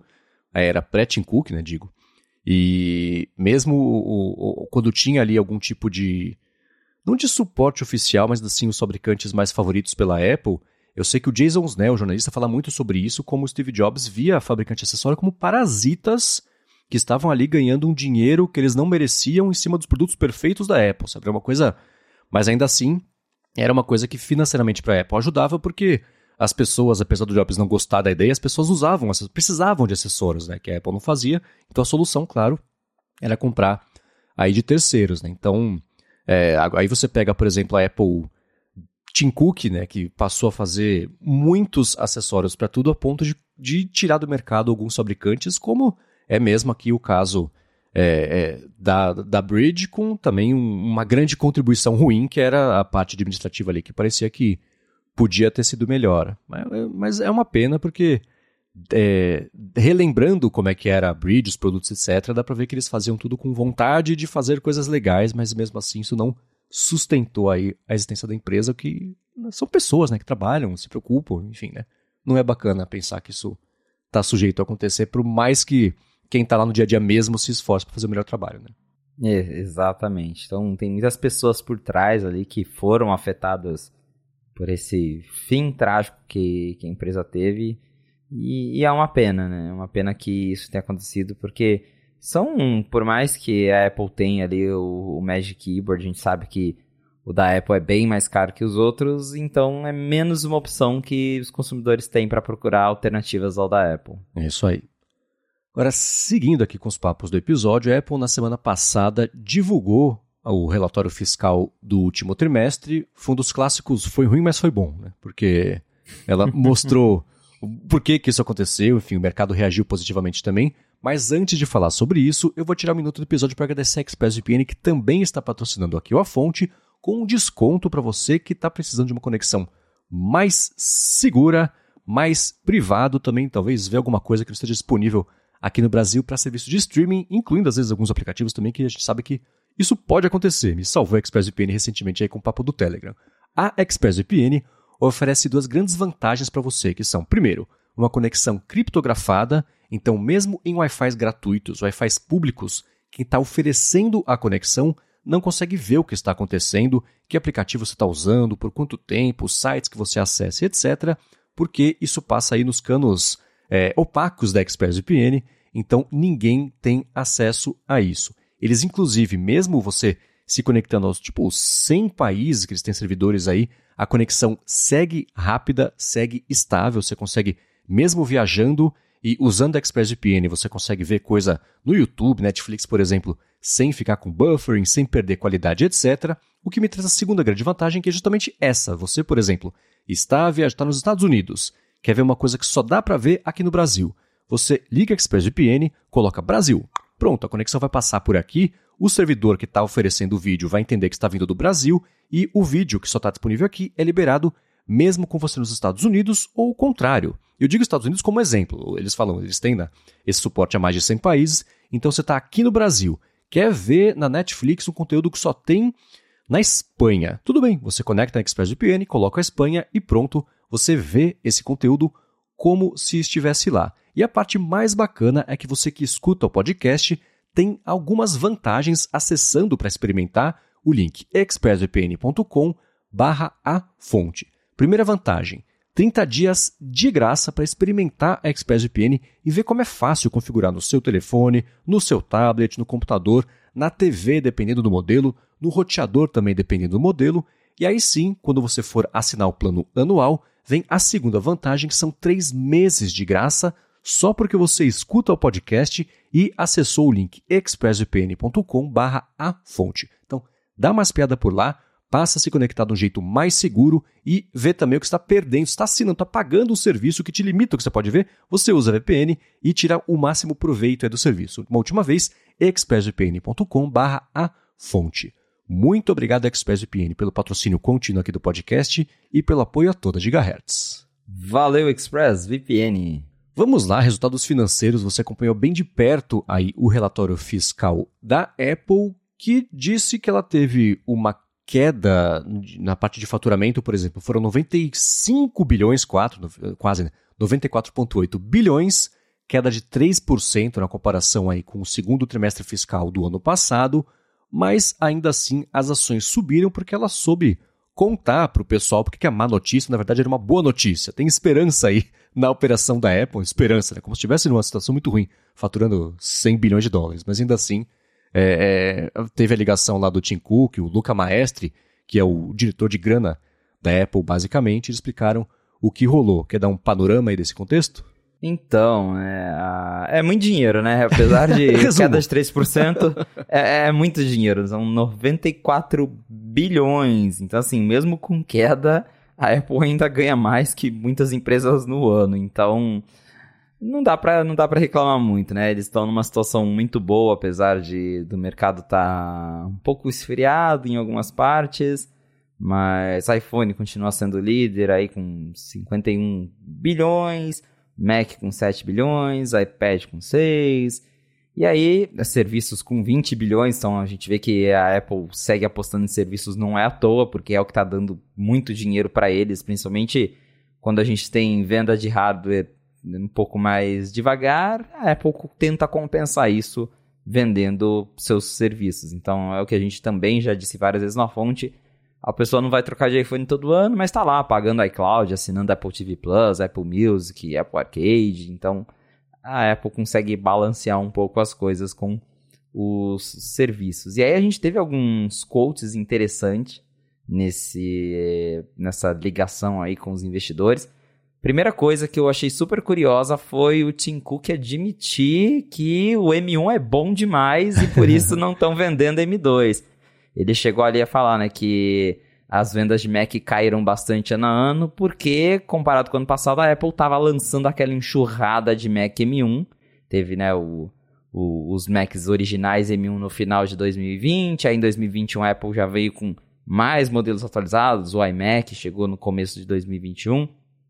Então, Tim falou: olha, como a gente lançou aquele monte de iMac M1, de Mac M1, as pessoas gostaram do M1, o M1 é bom demais. E esse é meio que o motivo porque a gente não está conseguindo vender tanto M2 assim, porque quem tinha que comprar um Mac já comprou naquela primeira leva de Macs M1 no, no mesmo período e agora a Apple está tendo um pouco de dificuldade de convencer a galera a trocar de Mac de novo, porque computador não é um negócio que você fica trocando todo ano. Então, Realmente... A não ser que você seja o Rambo. Exato, é, a não ser que você seja o Rambo. Aí você troca até três vezes no ano, né? Mas fora isso, pessoal geralmente é o contrário. Troca a cada três, quatro, ou como o Marcos, a cada dez anos. É. então, com o computador é mais difícil mesmo. E foi interessante ver o Tim Cook admitindo isso, que eles tiveram um, um período tão bom com o M1 que agora deu uma desacelerada e o interesse das pessoas por um computador novo baixou, justamente porque quem tinha que trocar já trocou, né? Sempre tem a, a oportunidade de ir atrás de novas pessoas, mas o M1 foi um momento ali em que convenceu acho que todo mundo que tinha Mac a correr atrás de um Mac novo. E é isso, essa galera vai demorar um tempo para trocar de, de computador, mas claro que a Apple conversa ali e mostra que tem oportunidade aqui, tem oportunidade de crescer em outros lugares. Mas a estrela desse dessa ligação, até eu tive que conversar com o Marcos sobre isso na hora que rolou, não foi Mac, não foi serviços, foram os países emergentes que foram citados e muito pelo Tim Cook, pelo Luca Maestri durante essa ligação. porque acho que foi um jeito deles contarem para os investidores que, olha, a gente está estagnado nos países em que a gente lidera, mas temos é, possibilidade de crescimento em vários outros mercados em que a gente ainda não é tão grande. E nisso, Tim Cook citou o Brasil várias vezes. Ele falou que teve é, um trimestre recorde no Brasil, Malásia, Índia, citou também México, Arábia Saudita, Turquia. Então, assim, foram várias vezes ele citando países emergentes como é, exemplo de recorde de vendas, de pessoas mais interessadas em mudarem. Teve um momento ali que até o, o Tim Cook falou dos, do, dos switchers, né, que é quem muda de, de iPhone para Android, que é justamente isso, de olha, nesses países a gente ainda tem muita, tem uma galera muito grande que ainda pode vir pro iPhone. Então, com a com a a melhora, um pouquinho que melhora a economia nesses países, né, que dá uma aquecida na, na, economia, a galera se dispõe a gastar um pouquinho mais, a comprar um celular mais caro, e aí a Apple entra na jogada. Até saiu recentemente um relatório da StatCounter que mostra que a Apple assumiu a segunda posição de market share de smartphones no Brasil. Eles chegaram, acho que 20% de fatia de mercado aqui, que é um número bem expressivo. A Apple tinha muito menos que 10% até alguns anos. E dá para ver que a galera tá mais interessada em tentar comprar uns, uns, aparelhos um pouco mais topo de linha. E nisso a Apple conseguiu passar a Motorola, tá como uhum. A, a, a, segunda, o iPhone no caso, tá como o segundo aparelho mais usado do Brasil. Então isso encaixa bem nessa conversa do Tim Cook de que o, os olhos estão voltados aos países emergentes agora eu achei até interessante que o Tim Cook falou do Boticário né, na, nessa, nessa conferência aí, nessa ligação. Na, na hora eu nem tinha entendido nada, e depois eu fui ver a transcrição. Eu falei, nossa, é do Boticário que ele tá falando. Ele falou, ah, tem uma empresa brasileira que é, tá dando iPhone para os funcionários gerenciarem as operações de loja, e agora eles estão comprando Mac para os desenvolvedores, para centralizar o desenvolvimento de, de software deles. E então, e aí depois eu fui ver é do Boticário que ele falou. Então, bem interessante ver como que o, o Brasil teve essa atenção da, da Apple, porque como a gente pôde ver pelo StatCounter, mais pessoas estão interessadas nos produtos. E isso né, acaba talvez até refletindo em estratégia da Apple de é, ajustar de repente os preços aqui né, no próximo lançamento ou como a gente já viu, o iPhone 14 sendo montado aqui para dar uma segurada nos preços, porque não tem como fugir de dólar alto, mas a Apple consegue tentar ali dar uma espremida no, no na margem dela para de repente vender mais, fabricar no Brasil para diminuir um pouquinho que seja o preço para mais pessoas comprarem, continuar vendendo modelos antigos por preços menores. Então, é, acho que a estrela desse de, dessa divulgação de resultados foi realmente essa ideia de que a Apple pode crescer em países emergentes, mesmo que ela não esteja crescendo na, na casa dela, nos Estados Unidos ou em outros mercados grandes, ela ainda tem muito potencial para crescer em outros lugares em que ela, em que os produtos não são tão populares assim. É, eles, começando pelo lance dos Macs, eles estão enfrentando um problema parecido com, por exemplo, o que aconteceu lá com o iPhone 6. Porque quando a Apple lançou o iPhone 6, as vendas aumentaram, tipo, 50% versus a época do iPhone 5, tinha uma demanda represada gigantesca de pessoas que queriam telas maiores do que existiam disponíveis disponibilizadas pela Apple, né? Até aquele momento. Então, é, a própria Apple falou, gente, a gente não pode ficar comparando o crescimento que, do iPhone 6, porque é insustentável. A gente nunca mais vai vender 50% a mais, né? Teve o do iPhone 12, eu acho, uma coisa parecida, mas que eles passaram a chamar de Super Cycle, que foi ridículo. Então, é, no ano seguinte cresceu 2%, falou, pô, só 2%? Claro, porque foi 50% da outra vez, não vai ser assim sempre, né? Então, o Mac é a mesma coisa, né? Os chips, especialmente o M1, fizeram as vendas aumentarem horrores, e isso foi seguido de o que a gente já viu e foi noticiado e rumorado sobre dificuldades de produção para os modelos M2 e até a Apple ter demorado e atrasado o lançamento, etc. Isso também esbarra, né? Que se você lança no mesmo mês todos os anos, fica fácil de comparar a demanda, as vendas, etc. Mas se você lança em outubro no ano, depois do ano seguinte não lança, só lança em fevereiro do ano seguinte, é claro que você vai perder faturamento, porque essas coisas têm ciclos ciclo recorrentes, né? sim, ciclos recorrentes de compra, e a própria Apple tenta organizar os lançamentos dela para ficar desse jeito, cada trimestre ter uma estrela, né? alguma coisa que complemente o faturamento e a falta de interesse dos outros produtos. A gente sabe que iPhone, por exemplo, de setembro a dezembro é o, a maior parte das vendas, aí é, depois, quando tem uma outra data mais comemorativa, em alguns países também tem essa parte mais de mercado, né, de, que acontece, lança uma cor amarela, por exemplo, e, e investe em alguns mercados, é, como está acontecendo agora justamente. Então, é, ela fala, ah, é, é tipo entrevista de emprego, qual que é o seu defeito? Ah, eu sou comprometido demais. É meio isso, né? O, o, o M1 é tão bom que virou um problema, né? Ficou uma coisa meio parecida, mas tem um fundo de verdade aí. E é claro que a Apple vai tentar achar o melhor jeito para ela de contar essa história e ver se cola. Colou, né? As ações dela subiram desde a divulgação do relatório fiscal. Ela tá, acho que a 3% de ficar com o melhor valor da história da empresa. Então, é, é, é, em mais de um ano já é o maior valor, mas eu acho que o recorde foi 179 dólares, está 173, uma coisa assim, os papéis dela. Então, se nada acontecer nessa semana e ela continuar é, com essa alta que vem rolando desde a divulgação, ela deve fechar pelo menos a semana aí com o maior valor da história da empresa num trimestre ok, né? Então, existe, está é, colando isso que a Apple falou, que é verdade de que ela ainda pode explorar muito nos mercados emergentes, porque ela pode sim ter atingido esse platô nos mercados mais estabelecidos. O que pra gente é ótimo, quer dizer o quê? Que vai começar a ter promoção, vai começar promoção que eu digo assim, ela vai começar a fazer a, a, comunicação e a venda dos iPhones aqui no Brasil de um jeito mais adequado para o mercado brasileiro. Pode ser que isso vire uma queda de preço ou um não aumento de preço nos próximos iPhones? Pode ser, pode ser que nos canais que não sejam os oficiais dela, então se comprar nas lojas, as autorizadas, etc., os iPhones com desconto maior do que em relação ao, ao preço oficial, pode ser.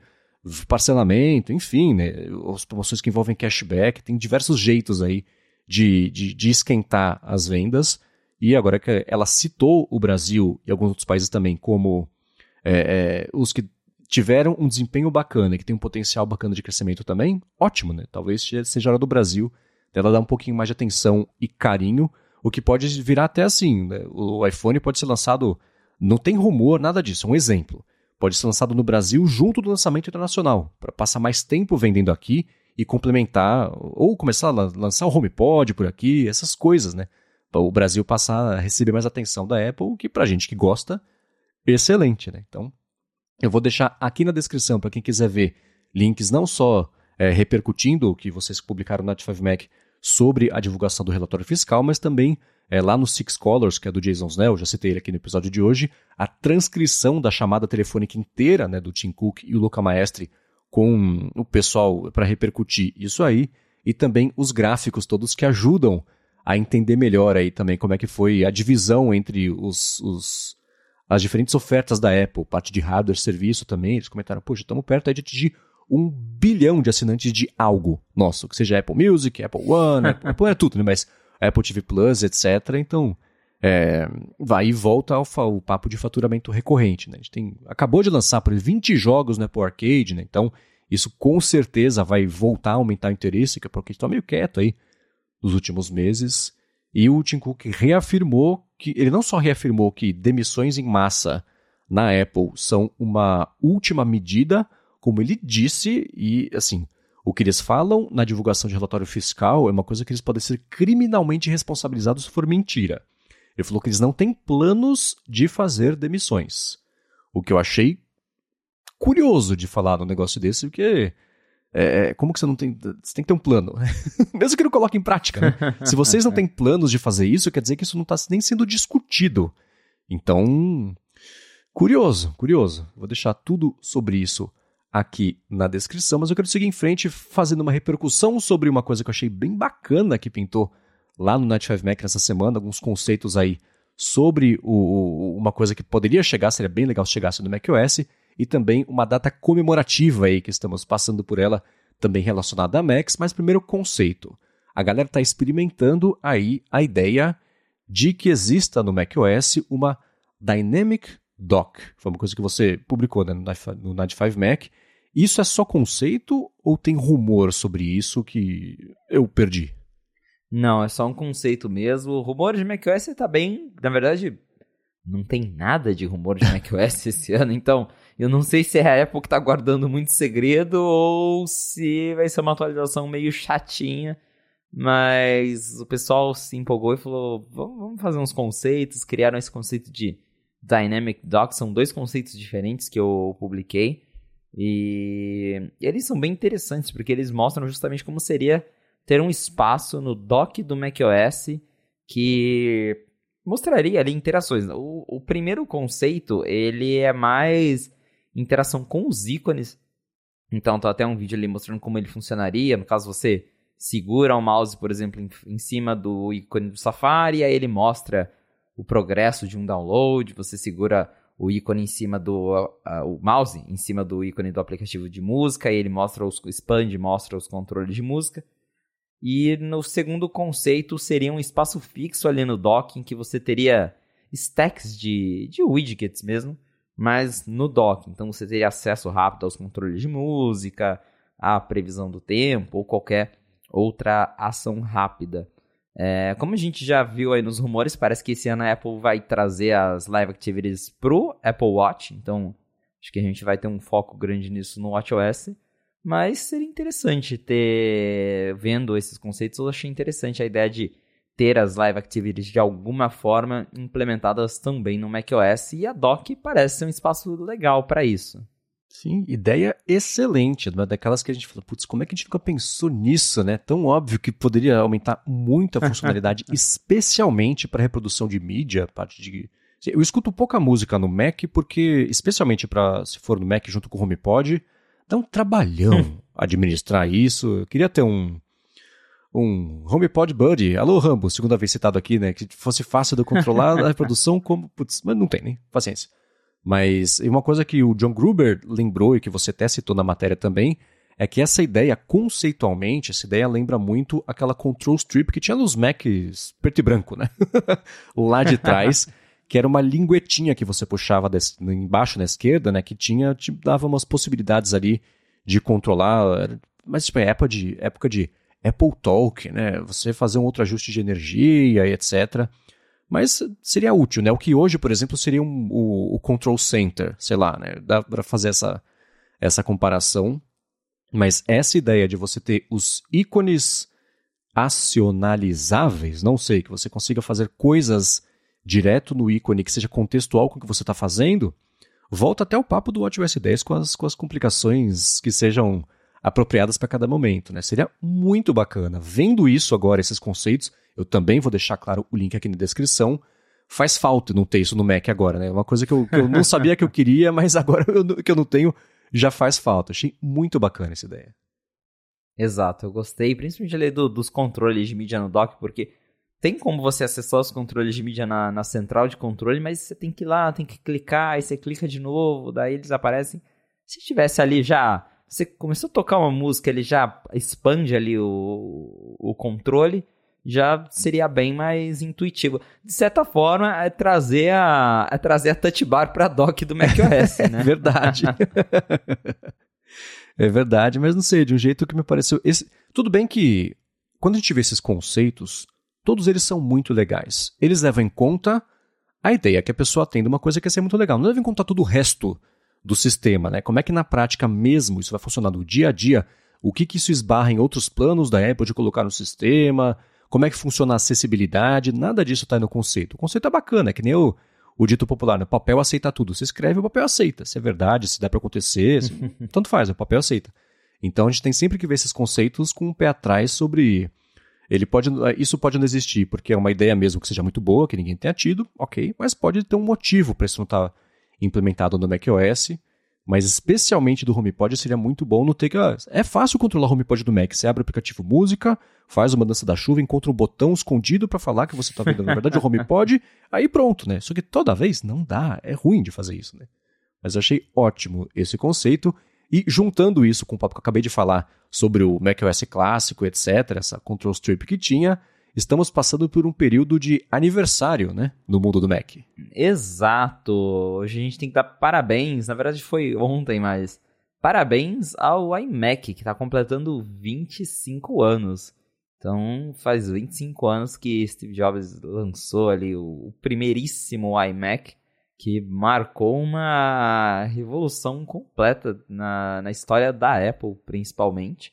É, mexeu com a indústria, mas o iMac foi um marco importante para a própria Apple, porque foi quando Jobs voltou, ele simplificou a linha de computadores da Apple que tinha virado uma bagunça. E aí ele falou: não, vamos lançar um computador bacana, voltado para o consumidor final, que seja fácil de entender, porque a linha deles tinha lá vários modelos que eles ficavam criando variações e uma confusão, ninguém entendia mais nada.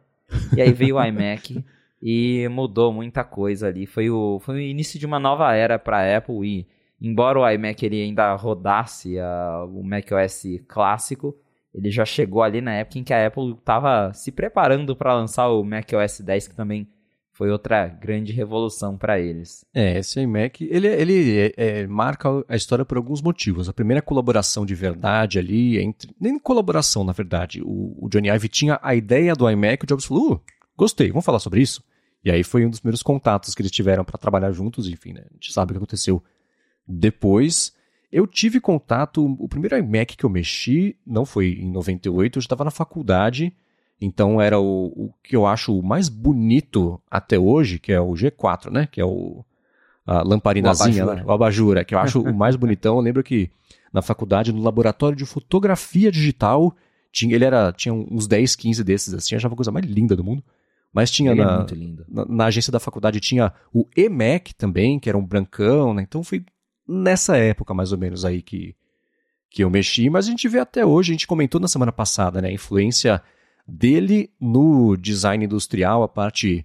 O, o, não é plástico, mas assim, o plástico acrílico lá, transparente ou semi-transparente, para você ver os componentes, ser uma coisa bonita e meio glossy, como isso influencia até hoje. Tinha uma coisa, sei lá, eu tava no hospital esses dias aí tinha um dispenser de álcool, sei lá, um equipamento mesmo de hospital que tinha, parecia um Mac G3 feito para hospital. Eu falei, nossa, que loucura, né? Que até hoje essas coisas duram. E o que a gente comentou na semana passada, que o Nothing Phone que inspirou o Beats agora, tudo isso você consegue traçar a tela atrás pro, pro iMac G3, então eu tô vendo um agora aqui ao vivo quando a gente tá gravando, porque no background aqui da gravação do Felipe tem um embaixo do pôster do Ian, né, da, da campanha da Apple que tinha, que era com X Rainbow dos Rolling Stones tocando aí, e embora seja muito diferente a linha até hoje, ela existe até hoje, né? Então, que linha de produto dá pra gente falar que existe há 25 anos e que segue sendo atualizada, não só da Apple, de qualquer coisa, né? Que, que tinha 25 anos que tem uma versão nova nesse ano, né? Então, Nem o iPod durou tudo isso. Exatamente, né? Exatamente, né? Então, assim, é, é, é muito louco pensar como essa máquina deu origem a tanta coisa, desde a história do design industrial até linha de produto que está em, atualização até hoje, apesar de que não dá para você olhar aquele computador e esse e falar, tá, essas são a mesma linha de produtos, né? Só se valendo do bom nome que a linha tem, mas são coisas muito diferentes, mas, puxa, não parece que foi há 25 anos, mas aí, ao mesmo tempo você olha e fala, nossa, só 25, né? Que ele parece, olhando o aspecto mesmo dele, parece super velho. Né? Exato, e é muito interessante, porque do G3 pro G4, que é o abajur, a mudança foi muito radical, né? Uhum. O G4 já era tela LCD, já tinha, o corpo, já tinha ali a tela fininha, tinha o corpinho de abajur, mas já era um design muito diferente. Até daí na próxima geração, aí a Apple já começou a se encontrar mais no iMac, que já era aquele estilo tudo dentro da tela. E aí já foi só ficando mais fino, basicamente, mas do G5 para frente, o conceito de iMac ficou mais parecido com o que é hoje. Mas eu adoro a. Eu adoro como, por exemplo, quando a Apple lançou o iMac M1 em 2021, como eles fizeram. Primeiro, se você olhar, até até eu tenho o pôster aqui atrás, as cores são as mesmas, né? Sim, bem parecidas com as cores do, do iMac original. Então, de certa forma, foi até uma homenagem, assim, ao, ao original. E não só isso, mas a, a propaganda do, né? O vídeo que eles usaram para mostrar o iMac M1, mostrando ali ele girando, assim, até lembra o comercial lá antigo do, do iMac G3 uhum. com as uhum. cores. Então, eu achei super legal eles terem voltado com, com essa ideia. O Hello também, né? Que na época que o Steve Jobs mostrou o iMac G3 pela primeira vez, eles usaram o Hello Again, porque o Hello uhum. é o, do, o original é do Macintosh, mas aí voltaram de novo com o Hello, então é, é super legal eles terem lembrado desse detalhe das cores, da, da apresentação, para trazer isso de volta para o iMac que está aí vivo até hoje, embora A gente já comentou que desktop hoje em dia eu acho que não tá mais tanto assim na, na preferência das pessoas, mas é um produto que continua vivo e que, pelo jeito, a gente já ouviu falar que a Apple deve lançar um iMac M3, então vai continuar vivo por mais um tempo. E para quem nunca viu, vale a pena procurar no YouTube depois a apresentação original do, do iMac G3, que o Steve Jobs vai lá, ele chama um câmera para dar a volta no computador, para mostrar que ele é translúcido. Uhum. É super legal, porque pra época em que todos os computadores eram brancos, é, ter um computador colorido, transparente, era muito diferente. Eu lembro que eu sempre via o iMac e achava super legal, super diferentão das mesmo depois que, que veio os outros iMacs, né, o G4, o G3 ele ainda chamava muita atenção por ser um computador colorido e grandão no meio de um monte de coisa branca que ficava amarela depois de um tempo. Uhum. E ele marca também, é a primeira vez que a Apple usou o i em alguma coisa, né? Exato, é verdade. Porque era Na pra... época é, eu lembro que tem um, tem um slide, né, que, que eles, o Steve Jobs coloca um monte de palavra lá, e É, também... Internet, Individual, é, é, Isso. Inspire, ele jogou um monte de i, na verdade, né? Mas Um monte de, né? Ele abriu lá um... Não era o chat GPT na época, mas ele abriu lá um glossário. é o saleiro de i, a gente diria no ADT. Exato. Aí achou lá um monte de palavra com i. Mas internet é um bom ponto, porque é ali que estava começando mesmo essa ideia de você usar a internet em casa. E acho que o iMac foi um dos primeiros computadores prontos para ter conexão de rede mesmo, né? Não só internet de escada, mas ele já tem a entrada normal de, de internet mesmo. Então foi ali um marco bem importante em vários aspectos para a Apple e para a indústria da época. Uhum. E uma história curiosa é que o Steve Jobs queria que ele fosse chamado Macman, na verdade, porque na época a referência de uma coisa que ele gostava muito era o Walkman. Então ele queria um Macman. Falaram, cara, não, não faz isso. Aí virou o, o- quando pintou a ideia do i, falou, putz, beleza, fechou, é melhor mesmo, vamos com essa aí. e esse que você tem, o que tá aqui no fundo, do- que eu tô vendo na gravação, ele é. Ele tem o, o- o drive de CD que sai. Tem a gavetinha Que ou ele sai. que encaixa? Ah, tá. Aqui é a primeira versão é, mesmo. É, a- é a- é o originalzão mesmo. É. Depois teve a revisão que é, eles mudaram o slot, né? Mas o meu é o originalzão. Sim, que ele também. Ele, quando mostraram pra ele o projeto pronto, tinha essa gaveta, ele falou: o que, que é isso? Ah, o CD sai. Não, não vai lançar assim, não. Cara, não dá mais tempo de mudar. Não, isso é horroroso, não pode sair. Você tem que colocar o CD, ele tem que entrar. Aí falaram: tá bom, vamos fazer o seguinte: a gente lança esse, daqui a seis meses, que é o tempo que vai demorar pra gente fazer o novo, a gente lança com o, o- o- só pra encaixar. Pode ser? Falou, Pode, né? Tá bom. e saiu ele desse jeito aí. Exato, é bem interessante isso, que o iMac ele teve várias revisões durante é, o período em que, o G3 no caso, o período em que ele ficou disponível, porque eu lembro que o, o, o primeiríssimo, acho que ele só veio em uma cor, que era aquele verdinho, e aí depois que eles lançaram, acho que levou um tempo para chegarem as outras cores, e aí depois eles atualizaram de novo com, com a gavetinha diferente de, de leitor de CD, é, teve depois, ainda mais pra frente, uma versão que lia DVD também, que esse aqui Uhum. mesmo é só CD. Então foram várias variações aí antes de chegar o G4. E o engraçado é que o G4 ele cospe a gavetinha pra fora, né? É verdade. Então, que até virou pelo página jeito, comercial, depois- né? É, virou página comercial. Talvez convenceram o Jobs com comercial, né? Ficou engraçadinho. É verdade. Vai saber. E teve a época também da maluquice, né? Em 2001, que teve a. Eles, além de serem coloridos e translúcidos, tinha com o Dalmatian, tinha Verdade. o, o- o- Como é que era? Flower Power, que é um. Você olha e fala, cara, o que, que eles estavam pensando, que é isso? né? Mas tinha umas estampas lá e beleza, divertido, pode ser, né? Mas vai que cola. Não colou, né? É, não colou. Mas é, 25 anos de iMac, quem diria, né? Isso aí.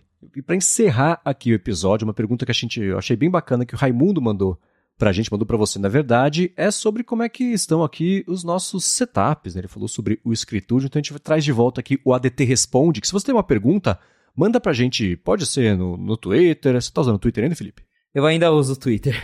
Pode ser no Twitter, no Instagram, manda pra mim no Mastro, no Instagram também, ou então, se você quiser, vai em gigahertz.fm feedback e manda não só feedback, né, comentários aqui, mas perguntas também. E o Raimundo mandou, ele falou assim, vocês poderiam mostrar ou falar sobre o setup que vocês estão usando no dia a dia? Ele falou que eu postei faz um tempo uma foto do escritúdio, né, mas que está desatualizado, o Mac é novo, por exemplo, ele quer saber é, sobre como é que tá isso aí, porque ele comentou que vai mudar de casa nos próximos meses E ver esses setups aí de todo mundo sempre ajuda a ter ideias. Ele falou que vai montar um escritório novo aí na casa dele. O seu setup hoje como é que tá? Eu tenho uma, eu tenho uma mesinha, uma escrivaninha em L aqui, então tem uma parte que fica o, o meu monitor, eu tenho o meu Magic Keyboard, Magic Mouse, um, eu uso um stand da Geonave para deixar o meu MacBook apoiado do lado do monitor. E aí do outro lado do L eu tenho a parte que fica o meu iMac G3, as caixinhas de produtos da Apple que eu deixo em cima aqui, durante com as caixinhas do iPhone e tal. E os meus quadros, né? Os meus quadros já são meu patrimônio, que eu adoro eles. Eu tenho o quadro do. O, o, primeiro quadro que eu coloquei aqui foi o quadro do iMac. Eu falei, tá, meu iMac vai ficar aqui, eu quero um quadro do iMac em cima dele, do G3.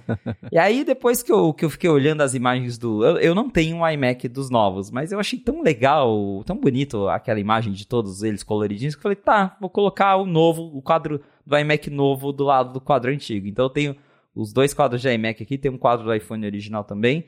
Mas em questão de, de equipamentos mesmo é isso. Eu tenho a escrivaninha em L, que fica meu monitor, Mac do lado com o suporte da Geonave, e aí eu uso o teclado e mouse sem fio da Apple para trabalhar no dia a dia.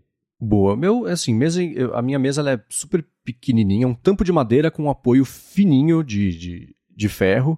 O setup mesmo que eu estou usando aqui, o escritório não mudou muito desde a última vez. Então eu tenho na parede aqui na minha frente, na lateral, atrás, em cima também, uns painéis acústicos feitos pelo Dante, um abraço para ele, que escuta inclusive os podcasts aqui da Gigahertz.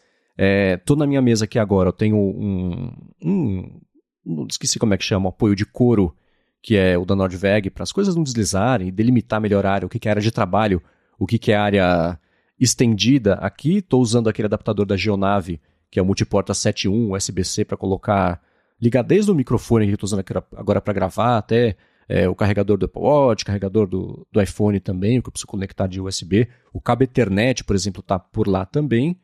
E o apoiozinho que eu uso para carregar o iPhone, que é um que fica de pé, né? ele fica de pé na minha frente, que se ele acende, eu já vejo o que está acontecendo aqui, então ele ser vertical me ajuda muito com isso. Tem o um mousezinho que é o, o MX Master 3 da Logitech, que eu uso para editar, basicamente. Dia a dia mesmo, eu uso aqui o, o trackpad, mas para fazer edição dos podcasts, esse mouse dá um adianto gigantesco. Não sei como é que seria, não sei como é que era a minha vida pré-mouse para editar, porque os botões customizados dele são ótimos. E o resto, o dia a dia, tem uma fotinho minha com a Larissa aqui no, no porta-retratos e café e água e um caderninho com a canetinha para fazer anotações aqui do dia a dia. Eu vou deixar, é claro, a foto aqui na descrição e a cadeira é a, a como é que chama? A Aeron da Herman Miller, que foi é um investimento que se paga todo dia para não doer as costas e poder trabalhar aqui de um jeito confortável. É, com certeza. A minha é uma Flexform que eu gosto bastante dela também. Boa. Vou deixar os links para as fotos disso aqui na descrição para vocês darem uma espiadinha. Para encontrar os links, não só das fotos, mas de tudo que a gente comentou ao longo do episódio, vai em gigahertz.fm barra a fonte barra 46 ou dá mais piada nas notas aqui do episódio. Muito obrigado ao Promobit, vai lá promobit.com.br para dar mais piadinha nas ofertas e garantir o seu desconto de algo que você queira ou que você nem sabia que queria, mas que tem desconto que vale a pena comprar. Obrigado ExpressVPN também pelo patrocínio aqui do episódio, a vocês que avaliam e que recomendam também o A Fonte e a você, Felipe, por mais uma vez nos informar aqui semana após semana sobre o que está rolando no mundo da Apple. Valeu, Marcos. Obrigado, audiência, por ter ficado com a gente até o final de mais um episódio do A Fonte. Se você quiser me encontrar nas redes sociais pra gente bater um papo, é só me procurar no arroba Felipe Espósito e também lá no YouTube, só procurar por Felipe Espósito. Boa! Eu sou o MVC Mendes no Mastodon e no Instagram, apresento um monte de podcast aqui na Gigahertz e também o Bolha Dev, que é um diário de notícias de tecnologia. Participo também lá do Hipsters Fora de Controle para a Lura e escrevo para ifeed.pt. Muito obrigado mais uma vez pela audiência de vocês. A gente volta na segunda que vem. Abraço e até a próxima.